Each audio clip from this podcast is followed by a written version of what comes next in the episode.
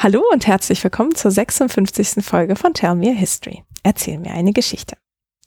Heute geht es um Amulette in früh und auch vorislamischer Zeit im Iran. Wir gehen in etwa bis ins 13. Jahrhundert und schauen uns dabei die verschiedenen Arten und Funktionen von Amuletten an. Dafür spreche ich heute mit Frau Dr. Sarah Kianrath von der LMU in München. Schönen guten Tag, Frau Kianrath. Schönen guten Tag und danke für die Einladung. Frau Kianrath, Sie sind wissenschaftliche Mitarbeiterin in der Iranistik am Institut für den Nahen und Mittleren Osten und forschen unter anderem zur materiellen Kultur Irans. Welchen akademischen Hintergrund haben Sie und wie haben Sie dieses Thema für sich entdeckt? Also ich habe in Tübingen und Teheran studiert und anschließend in Heidelberg promoviert. Dort war ich wissenschaftliche Mitarbeiterin im Sonderforschungsbereich materielle Textkulturen ähm, und zwar in der Islamwissenschaft. Und ganz genau war ich dort angesiedelt in einem Subprojekt zu Materialität und Präsenz magischer Zeichen zwischen Antike und Mittelalter und durfte dann dort mein Dissertationsprojekt entwickeln. Und vorher war mein Schwerpunkt, also hat sich so ein bisschen herauskristallisiert, dass ich mich in der frühen Neuzeit ganz wohl fühle ähm, bei den Safaviden. Und ich war für die Dissertation aber nochmal auf der Suche nach einer anderen Herausforderung, also nach irgendetwas, was ich noch gar nicht kenne und noch gar nicht kann. Und wollte mich dann so ein wenig mit der Schnittstelle zwischen spätantiker oder eben Sassanidenzeitlicher Geschichte und dem Übergang in die islamischen Jahrhunderte befassen. Und es war ganz toll, weil ich in diesem äh, Subprojekt eine Kollegin hatte und einen Kollegen, die sich mit dem spätantiken bzw. pharaonischen Ägypten befasst haben, aber eben auch mit Amuletten und ich dann schon automatisch durch den Kontakt und die Gespräche, die wir hatten, immer sehr viel mit der Spätantike zu tun hatte. Und das war für mich selber sehr inspirierend. Ich muss aber sagen, dass ich im Laufe des Projekts dann doch immer weiter in die früh-islamischen Jahrhunderte reingerutscht bin. Also dort kenne ich mich natürlich auch einfach besser aus, aber trotzdem ist dieser Blick zurück, ist, ist mir sehr stark geblieben. Und den fand ich auch und finde ich weiterhin ganz wichtig. Ich habe die Dissertation 2015 abgeschlossen und mich auch danach erstmal wieder ganz anderen Themen zugewandt. Zum Beispiel autobiografischen Zeugnissen auf Persisch, ähm, Reiseberichten unter anderem, aber auch der Historiografie. Da ist gerade auch ein aktuelles Projekt angesiedelt. Aber ich habe die Amulette nie vergessen. ja, und können Sie auch heute hier einmal präsentieren? Ja, was mich sehr freut. Ja, apropos, wir werden heute auch über viele Beispiele sprechen. An den entsprechenden Stellen werden wir dann auf die Links zu den Bildern verweisen, aber sie auch so beschreiben, dass man sie, wenn man den Podcast unterwegs hört, hoffentlich vor Augen dann hat. Mm, und als Islamwissenschaftlerin nach Teheran zu gehen oder Persisch als eine der Hauptforschungssprachen zu haben, ist ja eher ungewöhnlich, würde ich mal sagen. Ähm, wie kam das bei Ihnen? Es ist ähm, interessant, dass man das als ungewöhnlich betrachtet. Also Persisch ist doch eine der großen Sprachen, mit denen wir uns beschäftigen. Ähm, ich werde tatsächlich oft gefragt, warum Iran, warum Persisch. Ich habe dafür keine so ganz gute Geschichte. Ich glaube, ich müsste mal eine erfinden. da fehlt mir die, die große Story dazu. Irgendwann hat es mich einfach äh, gepackt. Hm also es ist eher erfahrungsgemäß ungewöhnlich. Ähm, also in meinem Studium der Islamwissenschaft war das zwar eine Möglichkeit, Persisch dazuzunehmen zum Beispiel, aber die Hauptsprache war irgendwie Arabisch und die wenigsten sind dann in den Iran gegangen. Deswegen ist das immer so ganz spannend, was man da mhm. vielleicht für Ziehfaktoren hat. Der Schatz an Manuskripten, die in Teheran oder im Iran liegen, ist ja auch immens. Konnten Sie da auch ein bisschen Einblicke bekommen?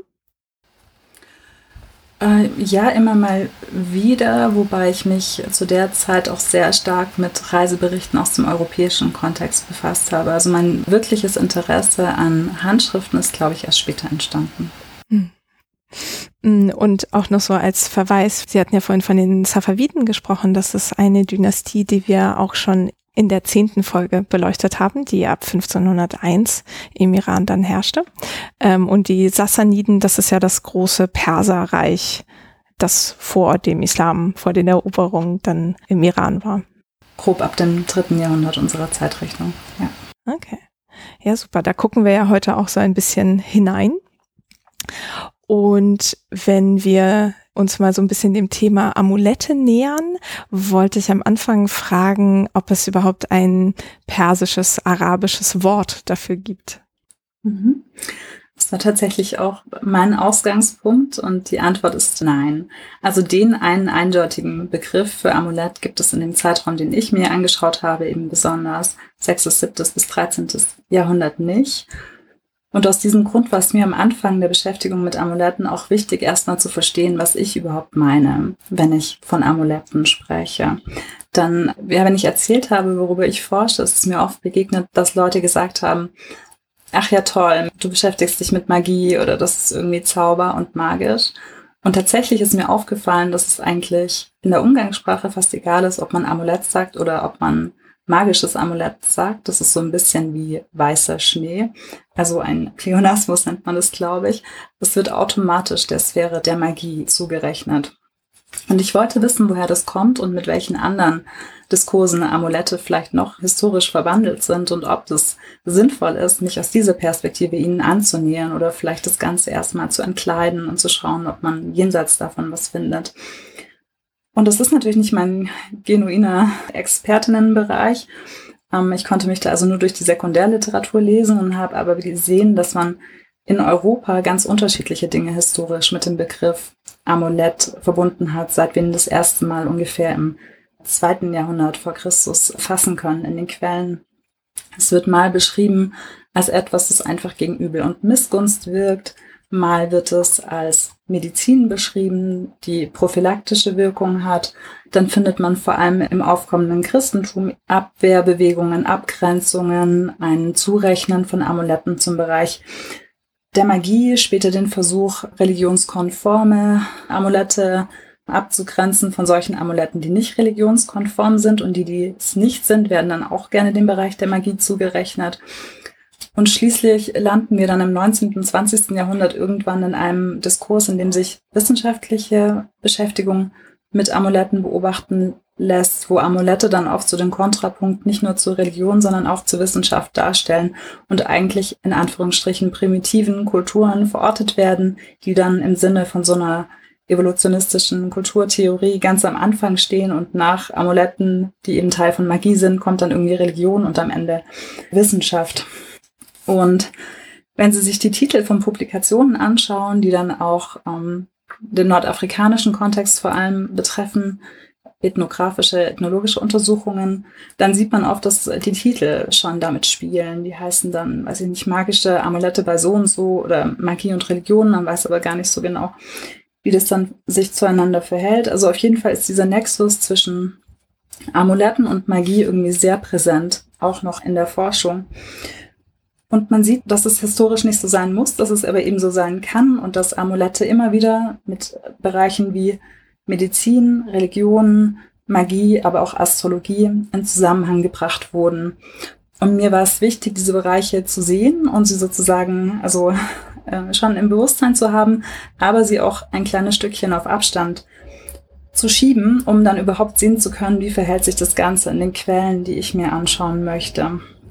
Und aus diesen Überlegungen heraus, aber auch an Betracht des Materials, das ich mir angeschaut habe, bin ich dann zu einer erstmal heuristischen Definition gekommen und wollte Amulette als hauptsächlich am Körper getragene Objekte und Artefakte verstehen, denen eine spezifische, durch höhere Mächte vermittelte Wirkung zugeschrieben wird.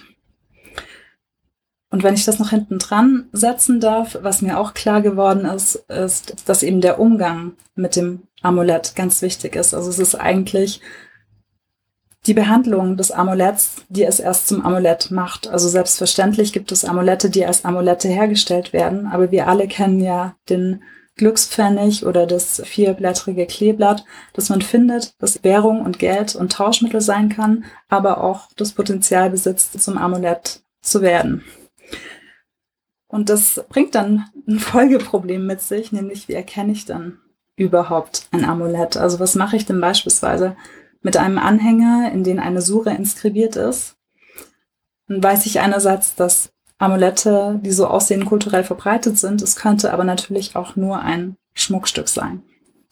Also oft ist es so, dass man in der Begegnung mit dem Material sagen kann, könnte sein, muss aber nicht. Hm. Und das heißt, Sie sind damit die ganze Zeit angewiesen auf Referenzen auf solche Artefakte, um einzuordnen, welche Funktion es hatte. Ähm, ja, also der Idealfall ist natürlich, man findet ein Artefakt, das sich als Amulett bezeichnet. Das ist aber leider nicht immer so. Das gibt es, aber das ist nicht immer so.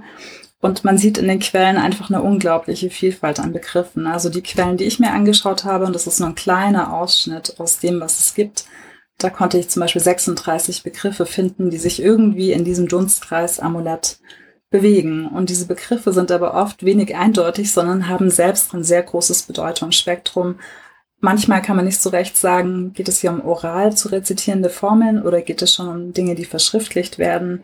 Manchmal sieht man, dass der gleiche Begriff sowohl für Monumente und Gebäude als auch für Zeichen auf Objekten als auch für die Objekte selbst verwendet werden kann.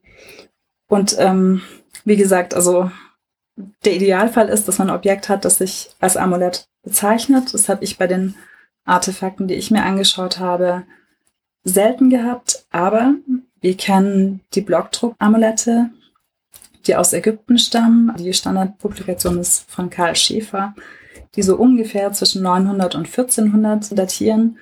Und da gibt es tatsächlich diejenigen Artefakte, die von sich selbst sprechen und sich beispielsweise als Hijab schützendes oder Kitab, also geschriebenes, sehr, sehr breit definieren. Aber das kennen wir auch aus Nachbarkulturen. Also im jüdischen Amulettwesen ist es wohl auch so, dass sich ähm, Amulette als Kitab, also Buch oder geschriebenes oder Schriftstück bezeichnen können. Und es führt sich auch sofort. Also in den Rollamuletten, die dann zum Beispiel Tobias Nünlist untersucht hat aus dem 14. bis 19. Jahrhundert grob, sieht man dann auch, dass sich Amulette als Dua, Gebet oder Heikal, das hat auch eine sehr breite Bedeutung, von Tempel bis zu Amulett oder Hers, irgendwas äh, Schützendes, bezeichnen können. Und noch heute bezeichnen sich Amulettschreiber in Iran als Dua-Nevis, eigentlich Gebetschreiber. Ah, schön. Ja, das sind dann ja auch so Wörter, die, wenn man nicht weiß, dass die so belegt sind, überlesen werden können. Also Kitab kann ja auch nur ne, Buch oder Schriftstück heißen und ich würde jetzt nicht sofort drauf kommen, dass das eine andere Funktion hat. Genau, es kommt eben sehr stark auf den Verwendungskontext an. Deswegen ist es in den Quellen oft so schwer festzustellen, wovon jetzt eigentlich die Rede ist. Ähm, vielleicht nochmal zurück zu diesen Begriffen, die ich gefunden habe, weil ja ganz am Anfang die Frage stand, ja, wie heißt es denn jetzt eigentlich auf Arabisch oder Persisch?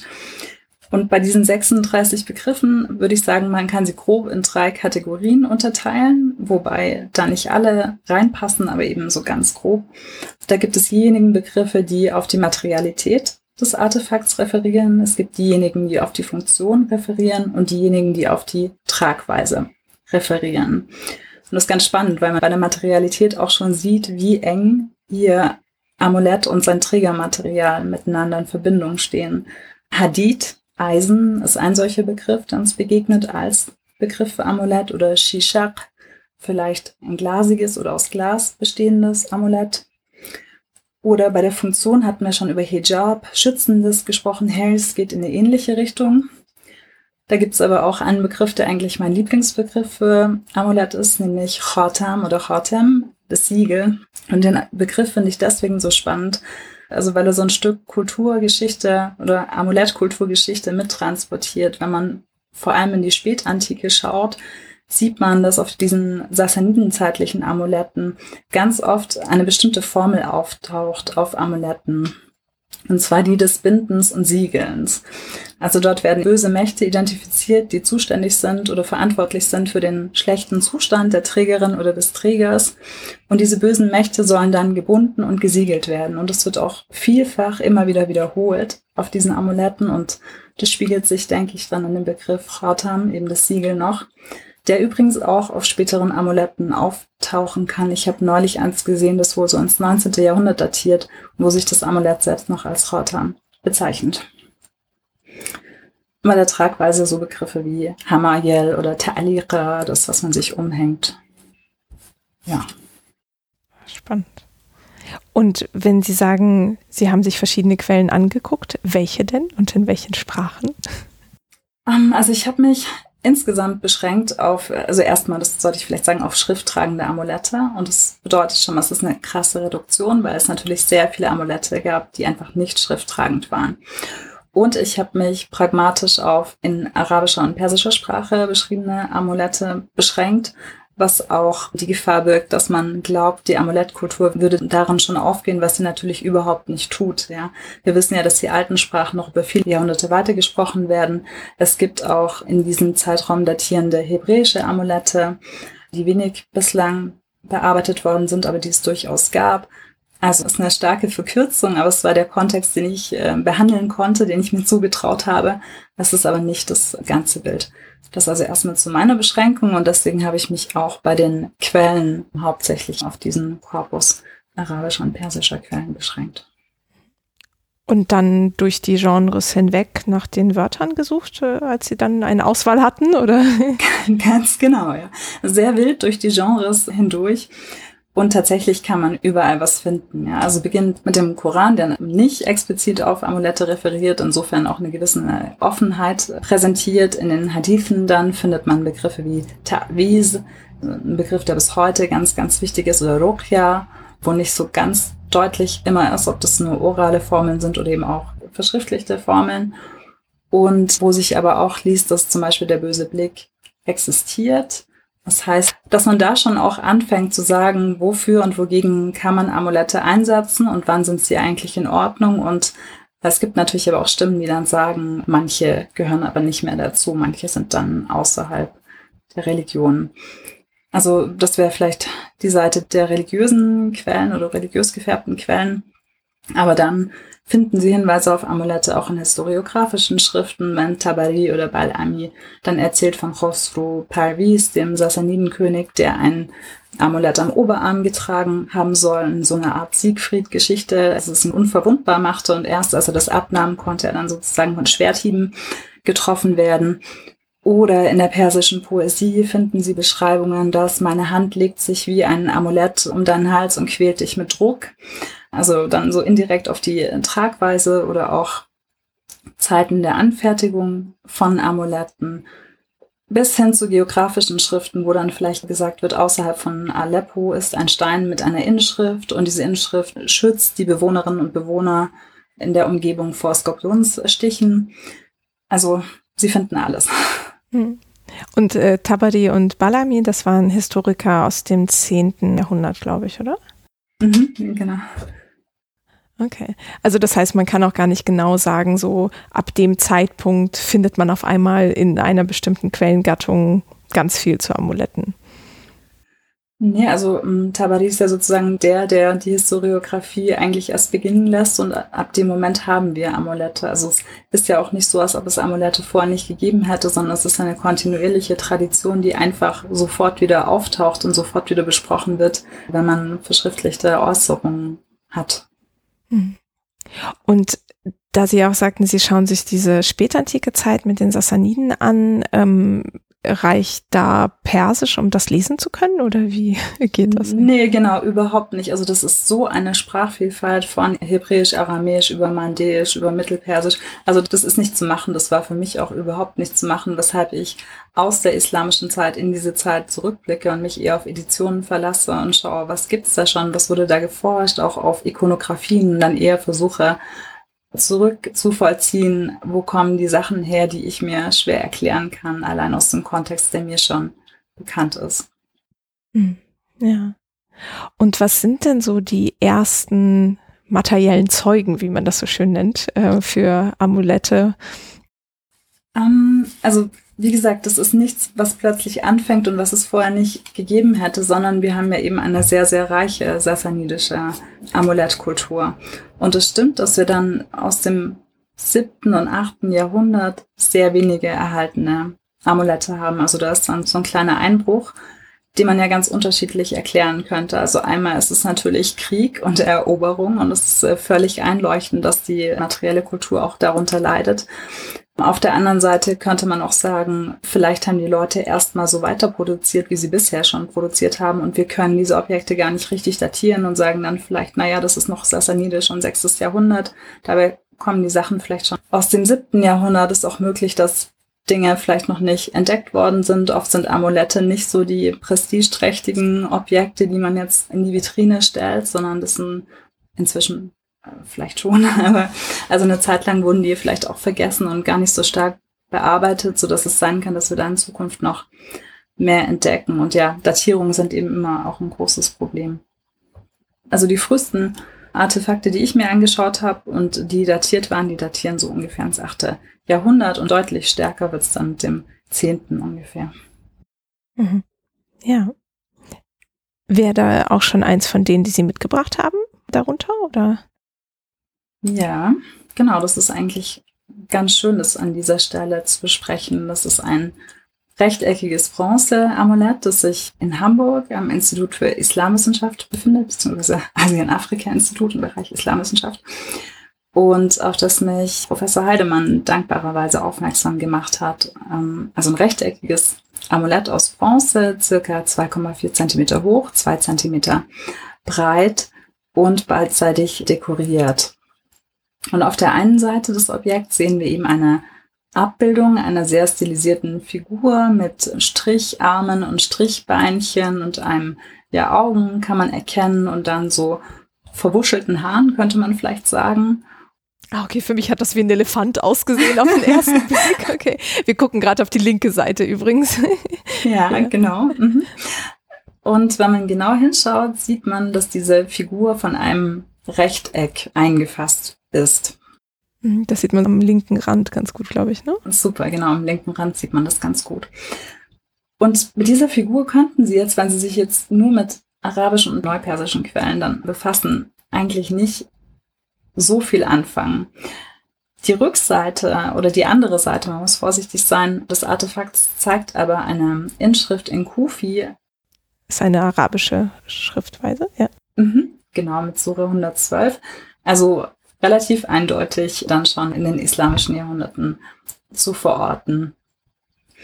Also es könnte jetzt alles Mögliche sein. Man könnte sagen, das ist eine Wieder- oder Weiterverwendung aus früherer Zeit, aber die Darstellung auf der einen Seite, die wir besprochen hatten mit dieser Figur, die kann man eben sehr gut mit sassanidischen Vorläufern in, in, Verbindung bringen. Und dafür habe ich Ihnen noch ein anderes Artefakt mitgebracht, nämlich ein Amulett aus Chalcedon, das ins vierte, fünfte Jahrhundert datiert wird, das sich im Met befindet.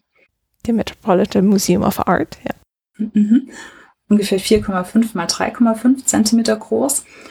Und da sehen wir die Figur in deutlich besserer Ausführung, auch im Zentrum. Also es ist nur einseitig dekoriert und auf dieser dekorierten Seite sieht man eben eine Figur, die wieder stilisiert dargestellt ist, mit verstrubelten Haaren, auch so Strichärmchen und Beinchen und eingekastelt von einem Viereck.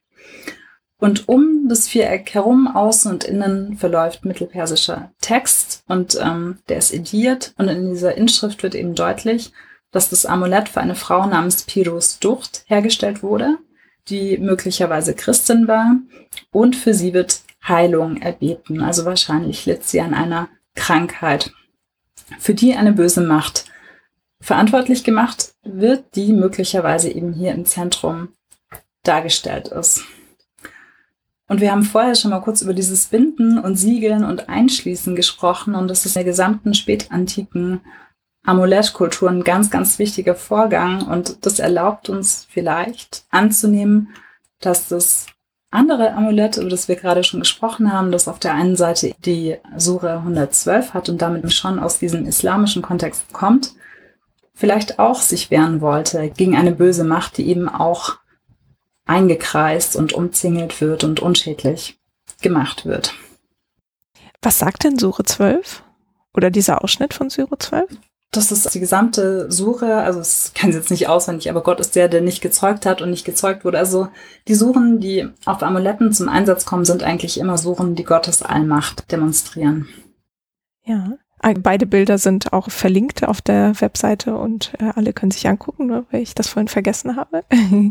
ja, also das heißt, hier wirkt das wie so eine Kombination aus der Fortführung einer bestehenden Tradition mit einem neuen Twist sozusagen, mit dem islamischen. Genau, also wir könnten annehmen, dass es eben so ein Übergangsartefakt ist, das einerseits noch sassanidische Ikonografie verwendet, andererseits schon arabische Schriftkultur und eine, die sich dezidiert als islamische Schriftkultur hier gibt. Man kann natürlich auch vermuten, dann wäre es immer noch ein Übergangsartefakt, aber es muss sozusagen nicht sein, dass dieses Artefakt schon in den islamischen Jahrhundert hergestellt wurde, sondern es könnte auch ein wiederverwendetes oder weiterverwendetes Artefakt sein, das ähm, vielleicht auf der Rückseite erst graviert wurde. Das weiß man nicht genau, solange man das Material nicht genau analysiert. Hm. Und diese Figur, die dargestellt oder übernommen wird, weiß man da, was du, wer oder was das sein soll? Mhm. Ja, also dazu gibt es viele Annahmen. Es gibt ähm, so eine ähnliche Figur sehr oft auf den sogenannten Incantation Bowls. Das sind so Schalen, die vor allem in der Spätantike im Zweistromland sehr verbreitet waren. Und in der Mitte gibt es oft eine ikonografische Darstellung, die dann spiralförmig von Schrift umschlossen wird.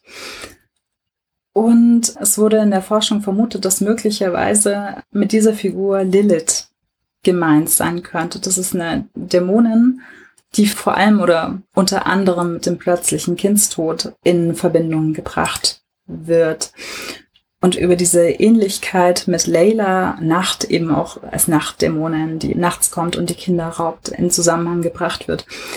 Ähm, man interpretiert die Figur aber eigentlich nur dann als böse Macht, wenn sie in irgendeiner Form gebunden ist oder gefesselt. Die sind manchmal auch wirklich an Armen und Beinen gefesselt. Das sieht man auf diesen Schalen oder eben umkreist oder in so einem Rechteck drin.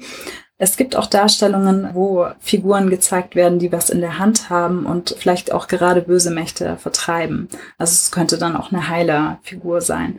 Und es ist auch nicht so ganz sicher, wie das auf diesem islamzeitlichen Amulett gemeint ist. Wir sehen einerseits schon die Spuren einer Einkastelung und Einkreisung.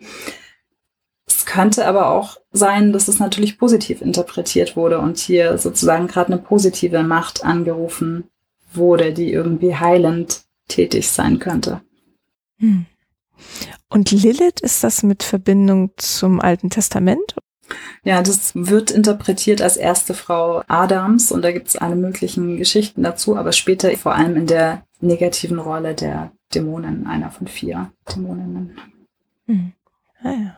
Und dieses Bronze-Amulett, äh, das wir uns zuerst angeguckt haben, das ist so eins der ersten erhaltenen, die wir aus der islamischen Geschichte haben?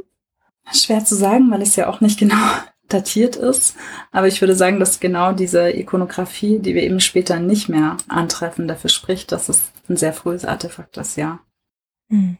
Hm. Sind die eigentlich manchmal datiert? Das ist eine ganz spannende Frage.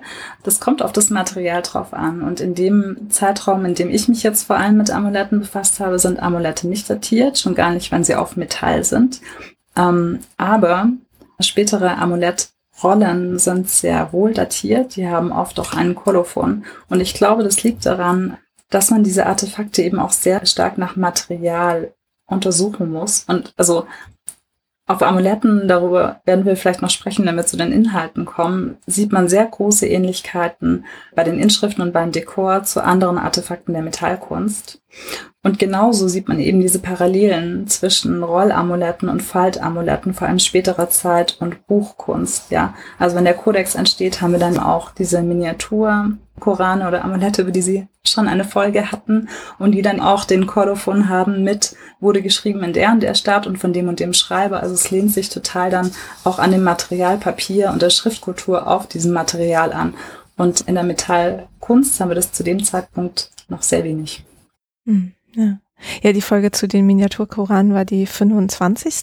Und Kolophone, das ähm, ich als kleiner Manuskript-Nerd kenne das, aber für alle, denen das fremd ist, das ist ein Stück Text am Ende, zum Beispiel eine Handschrift, worin, wenn man ganz viel Glück hat, steht, wer, wo das geschrieben hat, für wen, vielleicht manchmal auch und wann.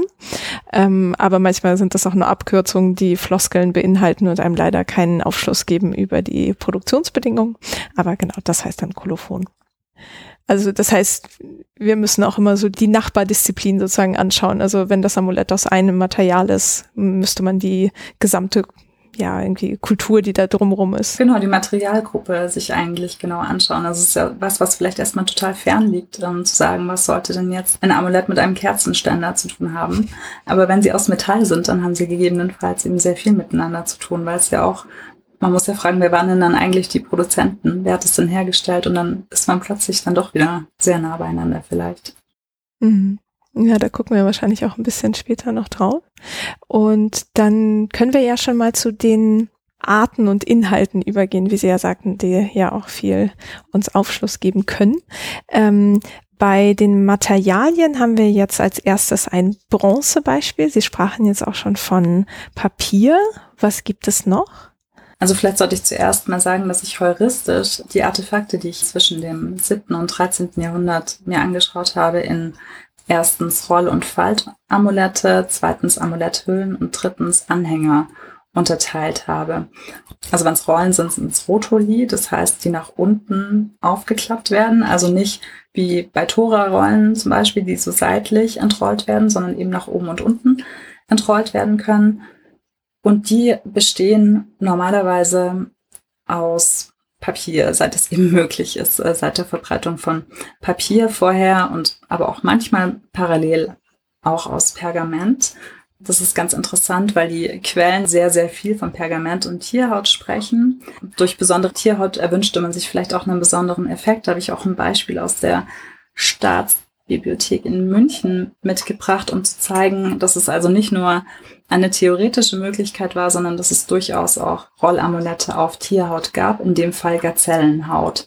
Das Amulett datiert aber recht spät, das ist ähm, schon 19. Jahrhundert, aber das ist einfach nur, um zu zeigen, also die Gazellenhaut, von der sehr, sehr oft in den Quellen zu lesen ist, die wurde tatsächlich auch mal angewandt. Genau, und das ist eine Amulettrolle aus dem 19. Jahrhundert wahrscheinlich, 25 Zentimeter lang, 4,5 Zentimeter breit und inhaltlich in 14 Felder gegliedert.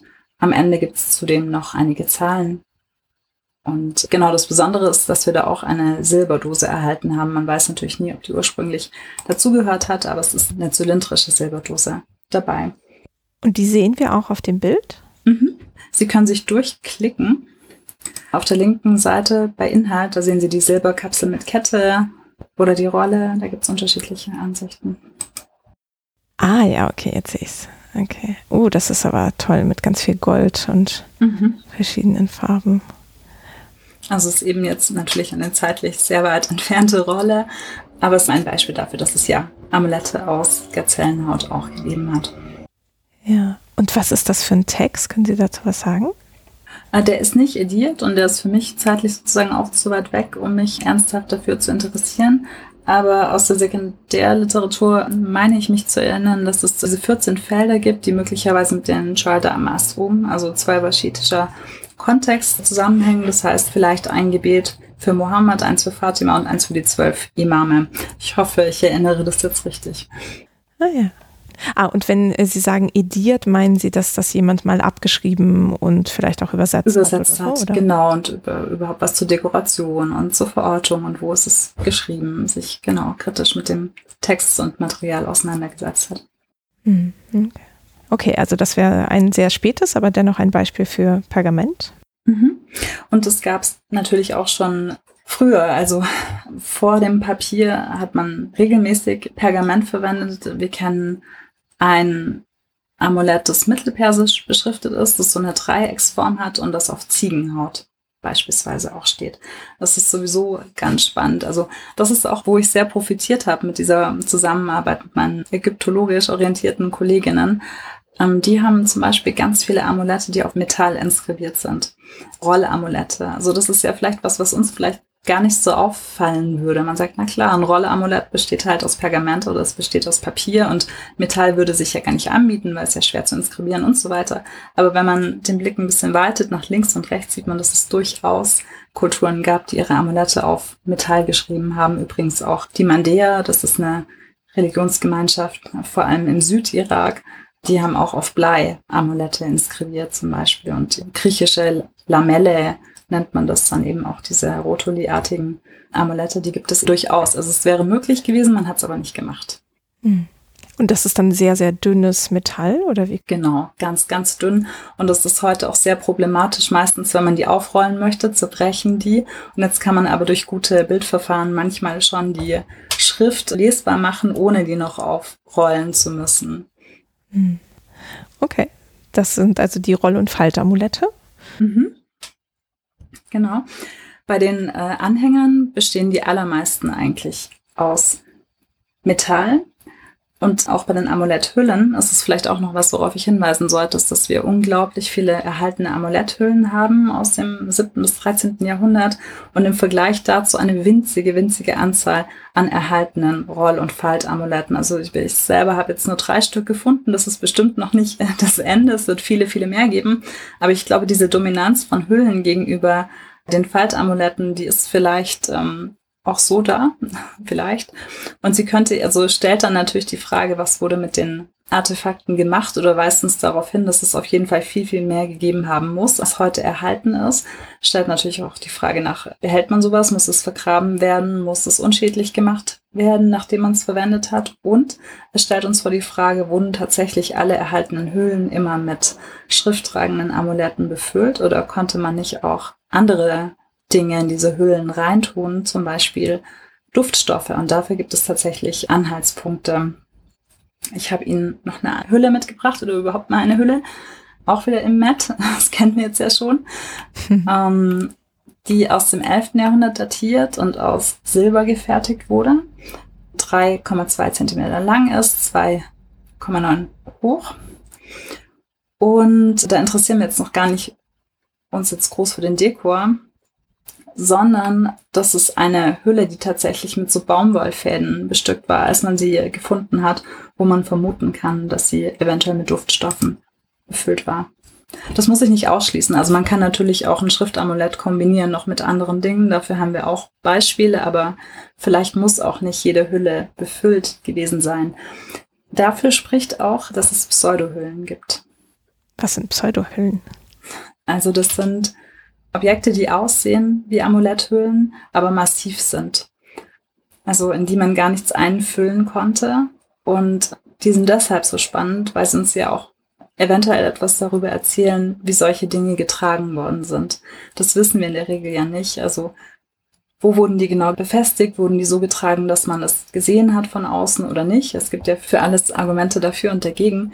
Aber ich denke, dass Pseudo-Amuletthüllen ein gutes Argument dafür sind, dass man sie sichtbar getragen hat, weil man ja damit vielleicht zeigen konnte, ich bin durch ein Amulett geschützt, ohne es wirklich haben zu müssen. Hm, okay, das war dann so der Modeschmuck genau. der Vormoderne. Genau. Und ähm, warum spricht Baumwolle an dieser Hülle dafür, dass da Duft drin war? Also innen drin, als Träger für ein Duftmaterial. Okay, also das heißt, dieses Gitterartige, was ich jetzt auf dem Bild sehe, das Helle auf der Hülle, das meinen Sie jetzt nicht? Nee, innen drin. Das ist auch eine ganz spannende Hülle, weil die Öffnung, das sind so Klappöffnungen, die verschwindet später völlig diese Möglichkeit. Also diese Hüllenart sehen wir in späteren Jahrhunderten gar nicht mehr. Und da drin soll sich wohl so ein Hinweis auf mögliche Befüllung mit, mit Duftstoffen gefunden haben. Okay, also wenn ich jetzt so auf dieses Bild schaue, dann sehe ich ja eigentlich so ein Rechteck, das zwei kleine, ja, so längliche Teile daneben hat. Sind das diese Klappdeckelchen oder so, oder? Genau, die an den Seiten auch Ösen haben. Also das Rechteck ist der Hauptkörper und rechts und links sind klappbare Öffnungen. Hm, okay. Und können Sie was zu dem Bild drauf oder Schrift, ich weiß gar nicht, ob das beides ist, drauf sagen? Ja, kann ich. Dann sind wir, springen wir schon wieder in den Bereich Deko, das kann ich aber trotzdem gerne machen. Die Abbildung in der Mitte, die wieder in ein Rechteck eingefasst ist, die dann abermals von einem anderen Rechteck eingefasst wird, kann man vielleicht deuten als eine sitzende Herrscherfigur, die rechts und links, also auf einem Thron möglicherweise, auf einem Art Podest und rechts und links davon sind, ja, was auch immer abgebildet. Attendanten, Vasen, äh, Feuer, Fische. Fische, was auch immer. Also da kann man sehr, sehr viel deuten. Und vielleicht im Rückgriff auf das frühislamische Amulett, das wir uns schon angeschaut haben, mit der Lilith-Figur, ist es möglich, dass sich sozusagen diese menschliche Darstellung verschoben hat und dass diese Abbildung von einem Heiler oder was auch immer später verschmolzen ist mit der Figur des Salomo als idealer Herrscher, der ja über seinen Siegelring und wieder diese Idee des Versiegelns von bösen Kräften, der auch die Dämonen befehligen konnte. Das ist eine Möglichkeit. Das ist nicht sicher. Das ist sehr viel Spekulation, aber es wäre möglich, dass hier sozusagen auch äh, Salomo als idealer Herrscher und äh, Beherrscher von bösen Kräften abgebildet ist. Und umlaufend ist eine Inschrift, die, glaube ich, ungelesen ist. Ungelesen heißt? Die hat noch niemand entziffern können. Ah, okay. Ja. Und welche Zeichen das sind, welche Sprache ist Das ist klar, ganz oder? bestimmt Arabisch. Ja, das ist äh, auf jeden Fall eine Kufi-artige Schrift, womöglich. Und es bietet sich wie immer Sura 112 an, aber äh, Spekulation. Hm, okay. Aber wobei ich, okay, ich hatte das jetzt, also Kufi ist eine sehr eckige Schriftart, würde ich mal sagen. Also ich kenne sie aus Manuskripten für Überschriften zum Beispiel, wenn man was hervorheben will. Und das sieht dann sehr Lego-haft aus, fast schon. ähm, und das hätte ich hier gar nicht gesehen. Das sieht sehr wellenartig aus, die Zeichen. Aber ähm, es ist ja auch so klein, ne? Weil ich meine, drei Zentimeter ist ja. Ja, also stimmt, dass vor allem auf Amuletten so ein sehr linear wirkendes Kufi auch immer eingesetzt wird. Es geht ja manchmal auch über in, in Pseudoschrift, aber nicht nur. Also es gibt auch eben so frühe Amulette und Amuletthüllen, die so ein wellenartiges Kufi haben. Hm. Ja, also jetzt wollte ich sie auch gar nicht abbringen von, wir waren genau jetzt äh, Anhänger, die tendenziell aus Metall sind, wie jetzt dieses hier. Mhm. Und ich weiß nicht, ob ich das schon gesagt habe, also es gibt in der Häufung von den verwendeten Metallen gibt es einen Unterschied bei Amuletthüllen und Anhängern und da sieht man, dass die meisten Amuletthüllen erstaunlicherweise aus Gold gefertigt sind, während die Mehrzahl der, also immer mit dem mit dem Disclaimer sozusagen der Artefakte, die ich mir angeschaut habe, das mag sich beim größeren Korpus ganz ganz anders darstellen. Das war jetzt nur mein kleiner Eindruck. ähm, auf jeden Fall waren die meisten Anhänge, die ich mir angeschaut habe, aus Bronze. Also es spricht zum einen auf jeden Fall dafür, dass ähm, Amulette auch in der wohlhabenderen Gesellschaft verbreitet waren, die sich Gold leisten konnten. Und es zeigt über die Bronzeartefakte vielleicht auch, dass das etwas war, was eher in die breitere Masse hereingestrahlt hat. Wenn die sich dann vielleicht nicht mehr leisten konnten, gleich für zwei Artefakte zu bezahlen, Hülle plus möglichen Inhalt, sondern dann eben sich eher an so einfachere Metallartefakte gehalten haben. Hm. Sind denn diese Pseudohüllen, die massiv sind, auch aus Gold? Nee, die sind nicht aus Gold. Also diejenigen, die ich gesehen habe, sind aus Bronze. Und es gibt auch welche aus Stein oder Gagat, eigentlich äh, Kohle.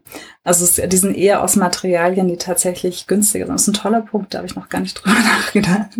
Ja, es spricht auch total dafür. Mhm. Hm, okay, also das ist dann auch eher so auf die Massenproduktion, mhm, genau. ohne den Begriff jetzt akkurat zu meinen, aber abgelegter. Okay, ja. Wo wir schon so ein paar Beispiele von Texten hatten, ähm, können wir da vielleicht noch mal ein bisschen detaillierter reinsteigen. Also von den Sprachen her hatten wir ja jetzt sowohl Arabisch als auch das Sanidisch oder was, was sagt man eigentlich? Ist das dann Altpersisch oder? Mittelpersisch. genau. Also unter anderem. Ähm, ja, also es ist natürlich ein bisschen schwierig darüber zu reden, weil ich mich ja selber eingeschränkt habe auf Arabisch und Persisch und das ist ein bisschen komisch, wenn ich sage, na, es gibt nur Arabisch und Persisch. es gibt natürlich ähm, sehr, sehr viel mehr. Ich habe mir nur die angeschaut, aber es ist tatsächlich so, dass jetzt in dem islamisch geprägten Amulettumfeld immer Arabisch als natürliche Amulettsprache vorausgesetzt wird. Und ich finde, es zeigt auch sehr schön, wie die Verbindung zur Religion tatsächlich auch hergestellt wird, weil in Iran ist ja heute die Religion oder die religiöse Praxis eigentlich der einzige Ort, wo Arabisch als Sprache noch eine Rolle spielt. Und bei den Amuletten ist es eben auch so geblieben, dass da Arabisch weiterhin auch wichtig. Also das, da zeigt sich diese Verbindung, glaube ich, dieser beiden Sphären ganz deutlich. Und ähm, Nochmal, es muss daneben auch Amulette in anderen Sprachen und Schriften gegeben haben. Hebräische habe ich schon gesehen. Und es wird auch in den Quellen immer wieder auf wirkmächtige Alphabeten und Sprachen vergangener Zeiten aufmerksam gemacht. Der klassische Autor, den man da immer so heranzieht, ist Ibn Bashir aus dem 9. 10. Jahrhundert oder das, was ihm zugeschrieben wird, er hat ein Buch über Alphabete geschrieben und verweist da zum Beispiel auch auf Schriften, die man auf Telesmart, was immer das dann auch ist, anwenden kann. Aber auch jenseits von ihm ist das, was man immer wieder sieht, dass als Syrisch und Hebräisch als wirksame Schriften angegeben werden und die sogenannten Brillenbuchstaben, die Galafturiat oder so heißen. Das sagt mir gar nichts. Ähm, also Brillenbuchstaben finden im Amulettwesen auch ganz unterschiedlicher Kulturen eine Anwendung, ganz, ganz weit verbreitet. Und die heißen im Deutschen so, weil es im Grunde Strichchen sind, die am Ende jeweils einen Bobbel haben, also aussehen wie so eine Brille. Und die gibt es dann eben in unterschiedlichen Kombinationen.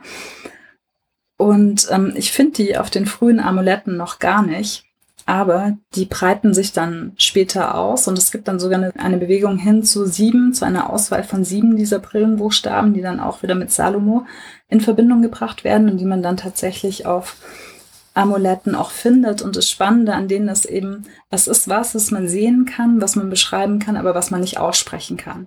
Also man versteht, es ist irgendwie eine Art Schrift, aber man hat überhaupt keine phonetische Entsprechung dafür. Also man könnte sie gar nicht ja, lesen.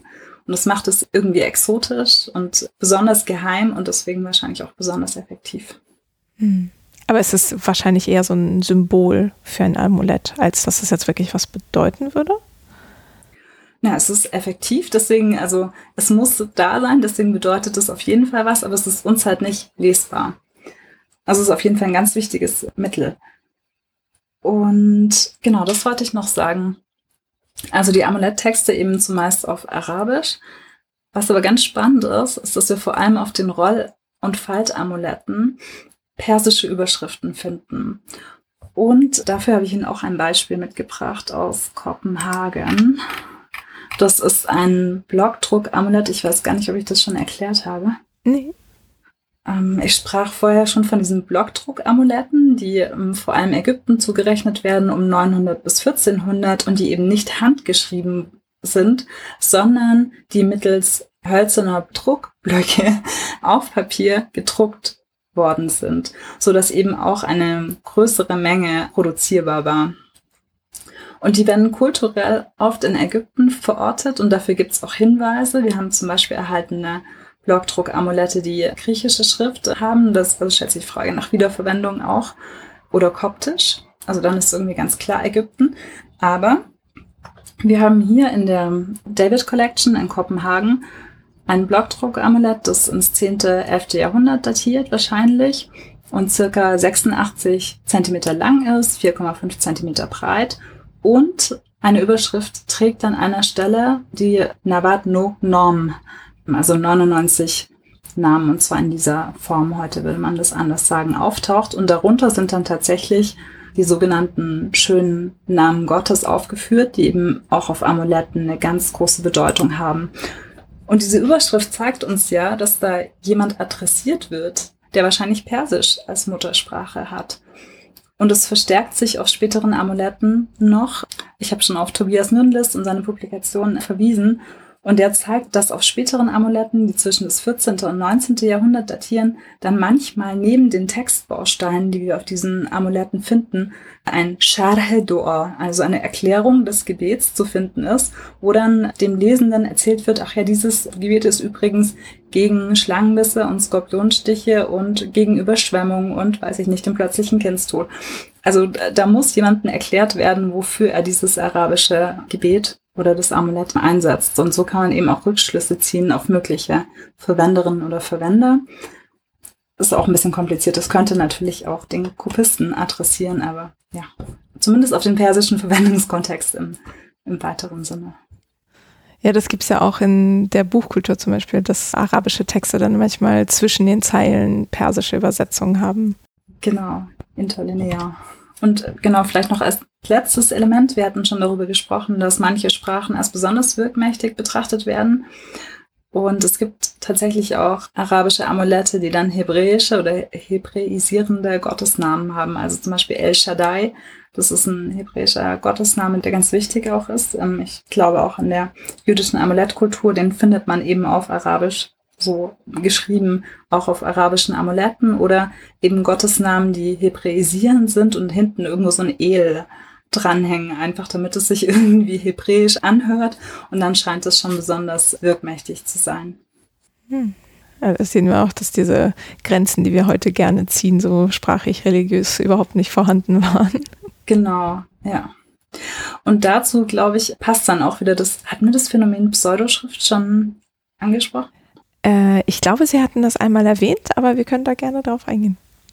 Am nächsten Objekt, das ich Ihnen mitgebracht habe, sieht man das ganz schön. Ja, wieder mal aus dem Matt, weil die so freundlich alle ihre Bilder und Informationen zur Verfügung stellen. Ja, super. Kann man sich schön durchklicken. da kann man sich sehr schön durchklicken, genau. Und das ist jetzt ein Bronze-Amulett, rund mit Öse oben dran. Also sieht man sehr gut, dass man das sich schön um den Hals hängen konnte, von dem wir auch den Fundkontext endlich mal wissen. Es wurde nämlich in Nishapur gefunden, 2,4 Zentimeter Durchmesser. In der Mitte eine Illustration, über die ich vielleicht später noch sprechen möchte. Hm, vielleicht erstmal, wo ist Nishapur? Ah, das ist im, sagen wir mal, Ostrand, so groben Orientierung. Mhm. Und auf diesem Amulett sieht man eben in der Mitte eine Darstellung, die zweimal auch wieder eingekreist ist von einem ja fast Rechteck. Und da scheint in beiden Fällen Schrift umzulaufen. Die erinnert uns sehr an die Kufi-Schrift, die wir auf anderen Amuletten schon gesehen haben, eben sehr gerade Linien, die mal kürzer sind und mal länger sind, aber sie sind nicht lesbar. Und früher hat man gedacht, dass solche Amulette, die eben nicht lesbare Schrift tragen, die irgendwie an Arabisch erinnern, dass die möglicherweise schlecht kopiert worden sind. Also dass Leute einfach mit Vorlagen gearbeitet haben und die nicht wirklich entziffern konnten, vielleicht auch gar nicht die Sprache wirklich konnten, dann einfach irgendwas gezeichnet haben, was dem ähnlich sah, was auf ihrer Vorlage war. Aber heute wissen wir dadurch, dass es auch Amulette gibt, die lesbare Schrift mit nicht lesbarer Schrift kombinieren, dass es wahrscheinlich bewusst eingesetzte Pseudoschrift ist. Also Schrift, die an arabische Schrift erinnern soll, aber nicht lesbar ist. Und dass diese Pseudoschrift wahrscheinlich ein bewusstes Mittel zur Verfremdung von Schrift ist. Also wieder ein bisschen der Exotisierung und damit der Wirkbarmachung des Objekts. Also es ist was ganz anderes als die arabische Pseudoschrift, die wir jetzt in der italienischen Renaissance oder so auf Gemälden sehen, weil es die Leute, auch da ist es, glaube ich, umstritten, aber also hier sind wir auf jeden Fall in einem Kontext, in dem es möglich gewesen wäre, lesbare Schrift anzubringen, aber sie wird bewusst verfremdet. Hm. Und das Bild in der Mitte, was kann das abbilden? Ja, das ist ganz spannend. Also wir sehen in der Mitte zur Linken einen stilisierten Löwen, rechts davon einen stilisierten Skorpion und oben drüber drei Sterne. Und ich glaube, was man sich auch so erschließen kann, ist, dass es vielleicht irgendwas mit Tierkreiszeichen und Sternbildern zu tun hat. Und tatsächlich kennen wir auch hierfür sassanidische Vorläufer. Und dafür habe ich ein Siegel mitgebracht, das sich im British Museum in London befindet, das aus dem vierten Jahrhundert datiert, aus Onyx gefertigt ist und ist sehr klein, 1,4 mal 1,6 Zentimeter groß ist. Und da sehen Sie eben einen Löwen in der Mitte, der von oben und unten jeweils von einem Skorpion attackiert wird. Oberhalb von dem Löwenkopf ist ein Stern und umlaufend geht eine Inschrift, die, glaube ich, auch gelesen wurde. Ich glaube, Vertrauen in die Götter. Ich bin mir nicht sicher. Die ist gelesen. Es müsste wahrscheinlich auch auf der Seite stehen.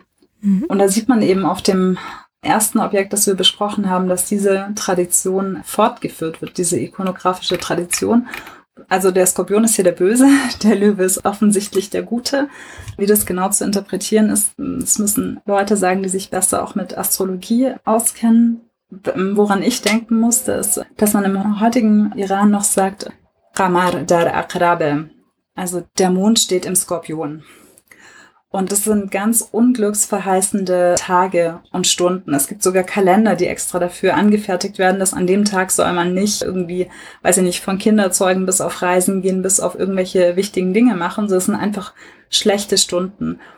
Und das ist jetzt wahrscheinlich eine Überinterpretation, wenn ich das jetzt in dieses Artefakt reinlesen wollte, aber ich glaube, deutlich wird, es ist, hat eine astrologische Verbindung. Es betrifft den Löwen, entweder das Tierkreiszeichen Löwen, vielleicht steht der Löwe auch für die Sonne, die möglicherweise im Skorpion steht. Auf jeden Fall wird da was bedroht vom Skorpion. Hm. Ja, wieder so ein Zusammenlaufen von Traditionen und Darstellungen. Mhm.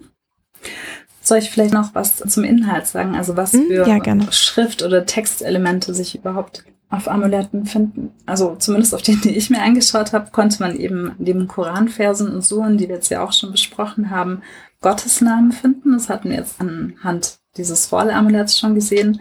Manchmal auch Personennamen, da aber inzwischen meist die Person, die das Amulett gefertigt hat. Ähm, Segensformeln, sehr allgemein, wie Segen, Gesundheit und Glück und solche Dinge.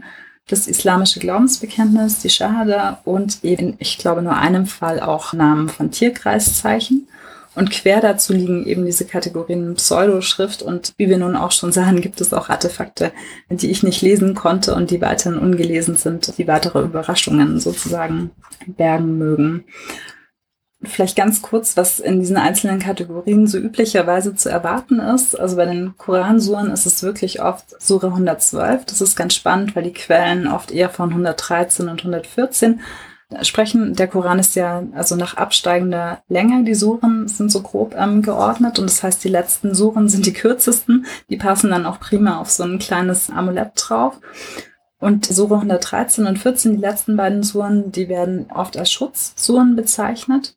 Aber auf den Artefakten ist es tatsächlich meistens 112, die wir finden aber auch ganz, ganz viele andere, vor allem dann bei den Rollamuletten. Aber so 112 ist so der Klassiker. Also wenn man ein Metallartefakt sieht, dann liegt man meistens nicht so schlecht, wenn man auf 112 tippt. Und Gottesnamen, also eben die angenommenen 99 schönen Namen Gottes, die finden sich eben sowohl auf Roll- und Faltamuletten als auch auf den Hüllen und Anhängern. Personennamen, das ist ein spannender Unterschied, finde ich, gerade zur Spätantike, wo man sehr oft den Namen der Klientin und sogar den Namen der Mutter, bei den Amuletten ist es oft der Name der Mutter, auf den Artefakten drauf hat. Das ist dann auf den arabischen Amuletten meistens nicht mehr so. Wie gesagt, das orientiert sich dann an der sonstigen Schriftkultur und dann hat man eben im Kolophon doch eher oft den Schreiber. Wir wissen nur manchmal auch von den Klientinnen und Klienten. Dann zu den Segelungsformeln und Schade hatte ich schon was gesagt. Ja, so, das vielleicht grob. Mhm. Und Sie hatten ja noch Tierkreiszeichen-Andeutungen erwähnt. Das ist dann einfach nur sozusagen Skorpion oder Löwe oder so, oder? Genau. Also tatsächlich auf dem einen Artefakt, das ich da hatte, nur das stand tatsächlich Skorpion, Löwe und so weiter. Also da sieht man dann doch die sehr enge Verbindung zur Astrologie, die ja manche Quellen auch sehr stark betonen. Also die lauteren Brüder beispielsweise. Das ist so eine Gesellschaft, die also die Episteln geschrieben haben und versucht haben, Wissen zu ordnen. Die äußern sich eben auch in ihrem Sprachduktus zum Bereich der Magie und sehen Talisman-Kunst auch als Teilbereich der Magie und sagen eben, man muss vorher Mathematik und Astrologie beherrschen, um das betreiben zu können, um auch Amulette zu schreiben. Und ich denke, wenn wir dann noch diese Sternbilder auf Amuletten sehen, dann spiegelt es auch das. Und es ist auch bei der Herstellung von Amuletten oft ja ganz wichtig, an welchem Tag, zu welcher Stunde, unter welcher Konstellation und so. Ja. Die lauteren Brüder, das war 9. Jahrhundert? Richtig, genau. Das war eine vor allem in Basra tätige Gesellschaft. Man sagt vor allem mit iranischstämmigen Personen, die dann versucht haben, Wissen zu ordnen und darüber zu diskutieren und das auch in Episteln niedergelegt haben. Und da befasst sich eben eine speziell mit sogenannter Magie. Hm. Ja, das ist, glaube ich, auch ein ganz schöner Verweis zur 41. Folge, wo wir die Rolle von Astrologie auch im Hofkontext beleuchtet haben. Also oh, zwar im 13. Jahrhundert im Jemen, aber halt auch mit den Vorläufern und was für Traditionen da eigentlich so Einfluss gefunden haben. Hm. Vielleicht auch mal um so, äh, weil Sie auch darauf hinweisen, dass Sie so ein ganz bestimmtes Sample sich angeguckt haben und natürlich darüber hinaus es wahrscheinlich noch viel zu entdecken gäbe. Ähm, von was für einer Anzahl sprechen wir denn eigentlich? Wie viel, was hm. haben Sie sich angeschaut? ja, tut mir leid, die absoluten Grundlagen, die haben wir noch gar nicht erwähnt. Genau. Also ich habe 155 Artefakte gefunden und davon 66 waren Anhänger, drei waren Roll- und Faltamulette und der Rest Hüllen. Und die waren alle so aus 6., 7. bis 13. Jahrhundert? Genau, also es sind die ersten, die auftreten oder zumindest werden sie so datiert. Ja, da bin ich jetzt auch, ähm, das müsste man materialwissenschaftlich noch näher untersuchen, so wie man es im Moment findet, sind die Anhänger die ersten materiellen Spuren, die wir haben. Und danach kommen dann die Hüllen und eigentlich kommen zuletzt die Roll- und Falt-Amulette, wobei man da eben also die ägyptische Evidenz spiegelt es ein bisschen anders, weil man eben diese Blockdruck-Amulette ungefähr ab 900 bis 1400 einordnet. Mhm. Und kann man bei einigen oder vielleicht vielen davon irgendwas zu den Aufbewahrungsorten oder vielleicht auch Fundorten sagen? Ja, das ist ein riesiges Problem. Es sind tatsächlich die aller, allerwenigsten, bei denen wir auch nur ein bisschen was wissen, die also wirklich im Kontext gefunden worden sind bei Grabungen oder so.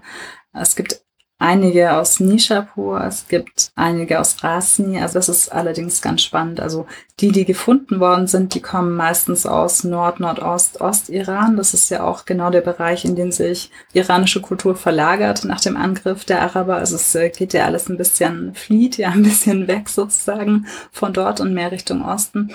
Und es ist dann natürlich äh, für mich dann auch wieder die Frage, mm, also finden wir die Amulette dort, weil sich eben dort dann auch die Lokaldynastien herausbilden und dort ein Zufluchtsort ist für iranische Kultur oder sucht man halt dort, weil es dort so gewesen ist. Also ich glaube, dafür wissen wir noch zu wenig über die Herkunft der anderen Amulette, um da schon ganz feste Schlussfolgerungen zu ziehen. Hm. Gibt es denn da irgendwie Ambitionen, dieses Material auch mal wirklich physisch zu untersuchen, um es zu datieren oder auch zu verorten? Hm, nicht, dass ich wüsste bei diesen sehr frühen Dingen. Das wäre vielleicht mal ein schönes Projekt für irgendwen da draußen. Hm. Ja, vielleicht können wir uns nochmal auch so die AkteurInnen und vielleicht auch Praktiken näher anschauen. Sie hatten ja jetzt auch schon manchmal so von KlientInnen gesprochen. Was können Sie denn sagen über, wer hat sowas in Auftrag gegeben oder getragen? Mhm. Leider nur sehr wenig. Also die meisten der Artefakte, die ich mir angeschaut habe, sind eben keine individuell produzierten Artefakte mehr, sondern wirklich schon das, was in Anführungszeichen eher in Richtung einer größeren Produktionsmenge geht. Und das spiegeln die Artefakte dadurch, dass diejenigen, die eben mit Segenswünschen daherkommen, dann oft nur noch sagen, für seinen Besitzer. Also das ist eine, ein sehr starker Unterschied zur spätantiken Amulettkultur, wo wirklich ganz wichtig war, Ross und Reiter zu benennen. Also dieses Amulett ist geschrieben für diejenige und die Mutter heißt so und so, also die genau zu benennen, das war ganz wichtig. Für mich deutet es auf eine weitere Verbreitung, vielleicht auch für eine stärkere Verbreitung in der allgemeinen normalen Bevölkerung, die dann einfach sich nicht mehr leisten konnten, das so personalisieren zu lassen, sondern einfach das Namen, was man eben auf dem Markt so bekommen hat. Ja, Leider können wir nur wenig darüber sagen. Die Quellen sagen, jeder und jeder konnte Amulette tragen, ob das Tiere waren, ob das Menschen waren. Man konnte sie auch an Orten befestigen. Und die Quellen sagen eigentlich auch, dass es quer durch die Gesellschaft ging. Sie haben schon angesprochen, das Thema Astrologie am Hof und so ein ähnliches Beispiel gibt es auch aus der Safavidenzeit. Da hat die Forschung gerade sich mit einem Werk befasst, also mit dem Astrologer Semi. Dazu hat Maria Subtelny, glaube ich, vor kurzem einen Artikel geschrieben. Und sie befasst sich mit der safavidischen Interpolation von diesem Werk. Also es ist ein spättimuridisches Werk, das dann einen Zusatz bekommt in der Safavidenzeit. Und dort wird beschrieben, dass eine ganz zentrale religiöse Figur, Sheikh Bahai, für Shah Abbas, einen der bekanntesten äh, Safavidenherrscher, spätes 16. bis frühes 17. Jahrhundert, ein Amulett herstellt, das ihm sozusagen erfolgreiche Herrschaft garantieren soll. Und das eben auch stark verbunden mit dem Thema Astrologie. Also Subtelny argumentiert an einer Stelle, dass sogar sein kann, dass diese Interpolation von diesem Manual vom Hofastrologen geschrieben wurde. Und der berichtet nun, dass Sheikh Bahai einen Teil einer Koransure in ein Zahlenquadrat verwandelt hat und dieses dann auf eine Loh, also eine wahrscheinlich Metallplatte als Amulett geschrieben hat und der Schah sich eben vor Sonnenaufgang hinsetzen musste und diese Sure auch rezitieren sollte und dann bei Sonnenaufgang auch sich dieses Amulett anschauen sollte. Also es durchdringt wirklich die Gesellschaft von oben, wo man sich natürlich teure Materialien, komplexe Herstellungspraktiken, Amulettherstellung als Wissenschaft betreiben konnte, bis hin zur normalen Bevölkerung, die zufrieden war mit irgendeiner Sure, die auf ein Stückchen Papier geschrieben war und die man bei sich tragen konnte. Hm. Also eigentlich was sehr Alltägliches. Ja, und bei der Herstellung, da hatten Sie ja auch gesagt, manchmal muss man da auf die Konstellationen äh, achten, also literally auf die Sterne. Wissen Sie da irgendwie noch äh, was dazu? Also wer hat sowas produziert? Gab es da bestimmte Monate, in denen das sehr gut war?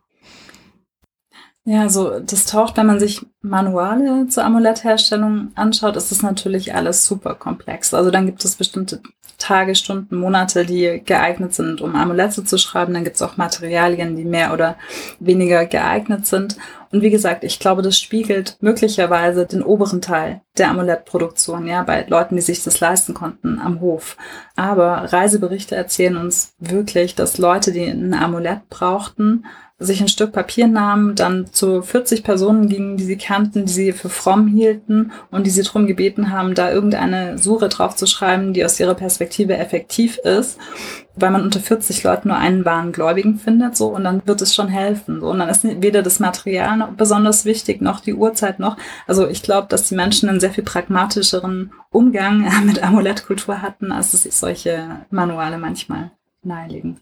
Ja, aber das heißt, es gab solche, also Manual meint jetzt einfach so ein Anleitungsbuch oder?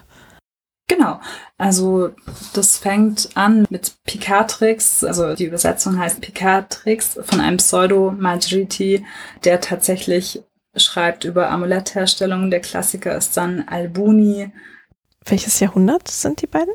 Gestorben ist der, glaube ich, 1225, aber heute geht man nur noch davon aus, dass der Kern von Albuni stammt und der Rest des Werks eigentlich auch spätere Zusätze waren. Aber das sind auf jeden Fall so Manuale, die ziemlich weit zirkulierten. Es ist aber bis heute nicht so klar, was das für die Praxis bedeutete. Also man sieht oft eben einen starken Unterschied zwischen dem, was da theoretisch abgehandelt wird und dem, was in der Realität passiert, weshalb ich die Manuale irgendwie schon spannend finde, aber spannender finde ich dann doch die Wirklichkeit.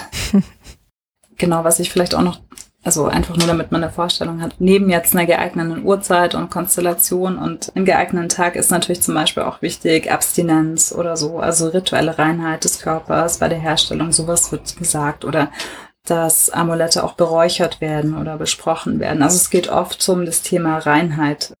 Ja. Dann können wir uns ja vielleicht nochmal anschauen, was für Beispiele von Tragarten es gab. Ja, also da sagen die Quellen in der Regel, also Amulette hatten ganz oft einen medizinischen Nutzen, weshalb man sie dann oft einfach da auflegte, wo es weh tat. Also bei Zahnschmerzen konnte man sich ein Amulett theoretisch an den Zahn dranhängen. Geburtsamulette müssen oft um die Hüfte gehängt werden. Wenn das Bein weh tut, macht man das Amulett eben ans Bein. Wir kennen auch Berichte, dass Frauen Amulette ins Haar geflochten wurden. Aber das sind, glaube ich, die Amulette, die spezifisch angewandt wurden, um einen ganz konkreten Zweck zu verfolgen. Diejenigen, die eher so allgemeinen Schutz bieten sollten, wofür ja Suche 112 und so weiter stehen, die wurden, glaube ich, in aller Regel um den Hals getragen. Das legen auch die Ösen nahe, die man an erhaltenen Artefakten findet, oder um den Arm. Das sind die zwei klassischen Orte, wo man vielleicht allgemeine Schutzamulette vermuten dürfte. Das sieht man im Übrigen auch manchmal schon auf Miniaturen, eher selten, aber später dann eben auf Fotografien. Dafür habe ich ja auch noch mal ein Foto mitgebracht aus dem späten 19. oder frühen 20. Jahrhundert. Da sieht man zwei Frauen abgebildet, vielleicht kurdische Frauen, und die zur Linken trägt einen relativ großen Amulettbehälter über der Oberbekleidung. Also sie trägt dieses Amulett sichtbar. Hm. Und Sie kennen aber auch Beispiele, wo das versteckt war? Es ist schwer nachzuvollziehen, wenn es nicht abgebildet oder beschrieben wird, aber ähm, aus den Quellen wissen wir, dass Amulette in den Turban eingenäht worden sind oder überhaupt in Kleidung eingenäht worden sind. Also es sind wahrscheinlich Amulette, die noch keinen Behälter hatten, sondern die wirklich Schriftstückchen waren.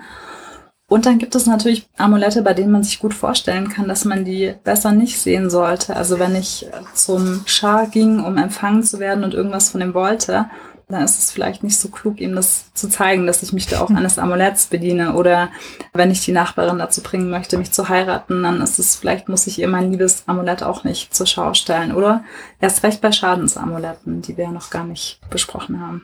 Ja, Vielleicht können wir das gleich machen, nachdem wir nochmal über das Foto sprechen. Das, was wir sehen auf der Brust der linken Frau, das sieht für mich nach einer Hülle aus für ein Amulett, oder? Genau. Ja, also dieser typische zylindrische Amulettbehälter, diese uralte Form, die hier sozusagen noch weiterlebt und die auch relativ groß aussieht. Also darin würde theoretisch wahrscheinlich ein recht großes Rolleamulett auch Platz finden. Also relativ groß, ich tippe jetzt mal irgendwie so auf acht Zentimeter oder so in der Länge und vielleicht so anderthalb im Durchmesser oder in der Breite, ja.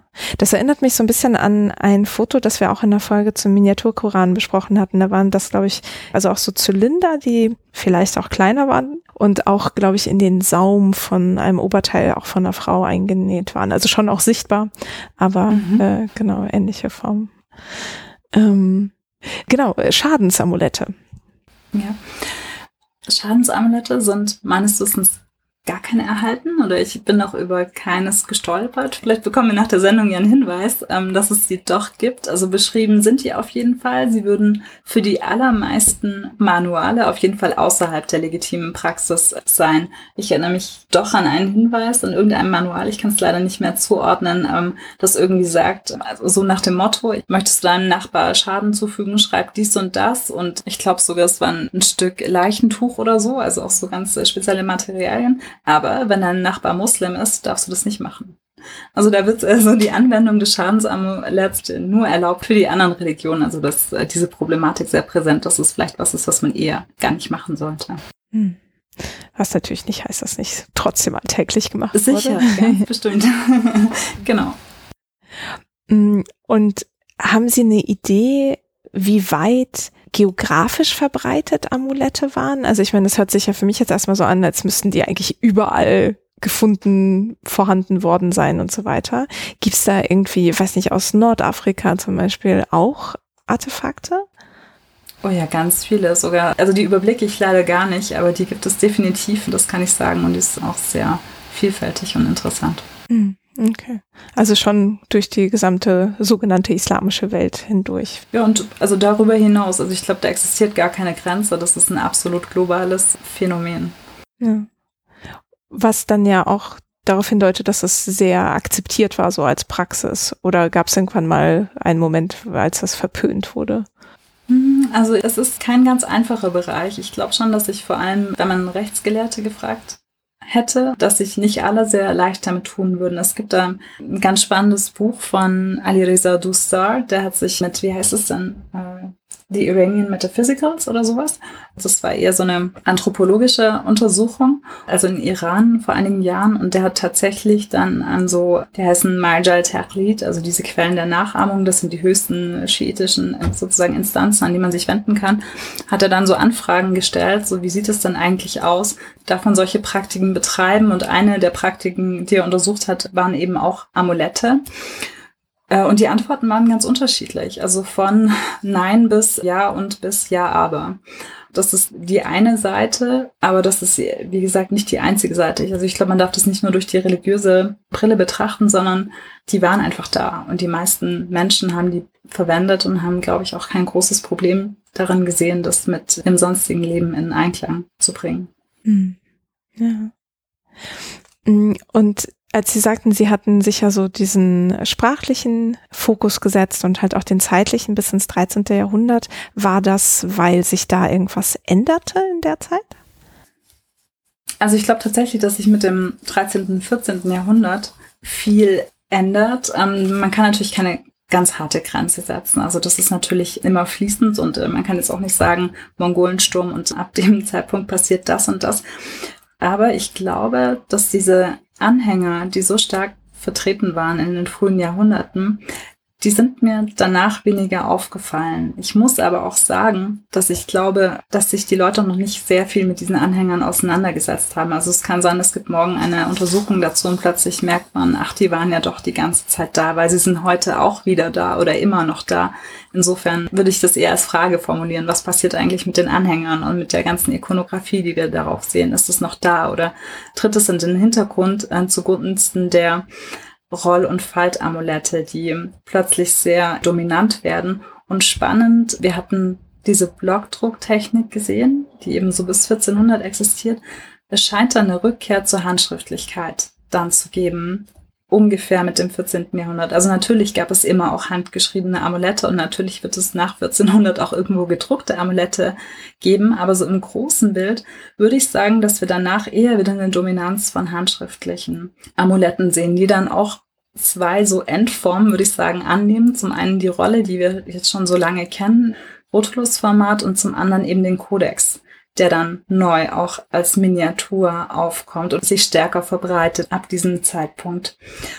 Es gibt auch eine Diversifizierung der Schriftarten, vielleicht auch in Verbindung stehend mit von Drucktechnik zu Handschriftlichkeit. Darüber hatte, glaube ich, ja auch Cornelius Berthold schon gesprochen, über Robari, über diese Staubschrift, die in der Miniaturkorane geschrieben sind, aber die sich auch als ganz, ganz typisches Element dann eben auf diesen Rollamuletten präsentieren. Es wäre eine Frage, ob das stimmt, dass das ikonografische Programm tatsächlich abnimmt, weil es ja vor allem eben auf diesen Metallartefakten zu sehen ist und auf den Rollamuletten aus Papier und Pergament von Anfang an ja eigentlich nicht so stark war. Mein Eindruck ist, dass es so ein bisschen in den Hintergrund tritt. Aber es gibt später tatsächlich auch Rollamulette, die das mag dann auch vielleicht mit den Safariden und mit der stärkeren Präsenz des Zwölfer oder der Präsenz überhaupt des Zwölferschiedentums zusammenhängen, dass man zum Beispiel das Schwert plötzlich abbildet auf solchen Rollamuletten. Das ist dann auf Sulfarad, also dieses Schwert von Ali. Und dann aber nicht nur das Schwert, sondern man sieht dann auch mal Pfeil und Bogen abgebildet als Dinge, gegen die man sich vielleicht schützen möchte.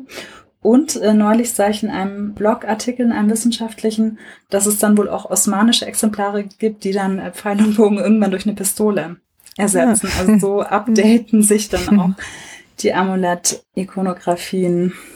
Ach ja, und die Zahlenquadrate natürlich.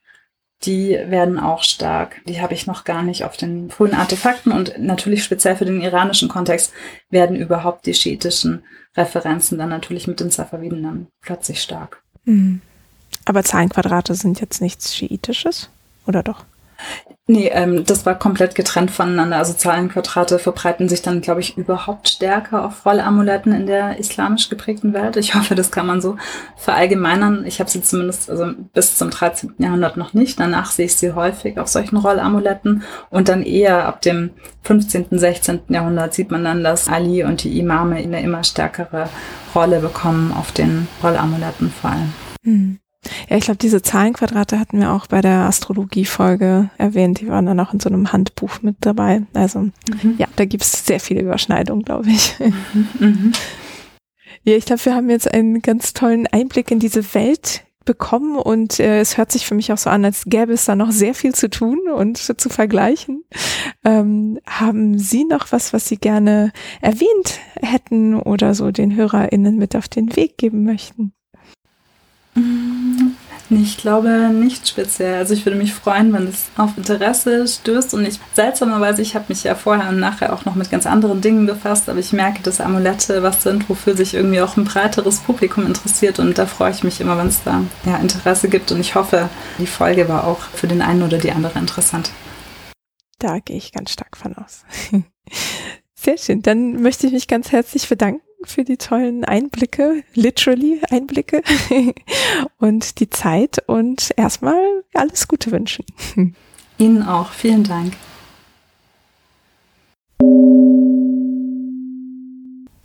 Vielen Dank fürs Zuhören. Wenn euch der Podcast gefällt, dann empfehlt ihn gerne weiter oder hinterlasst eine Sternebewertung bei iTunes oder in der Podcast-App.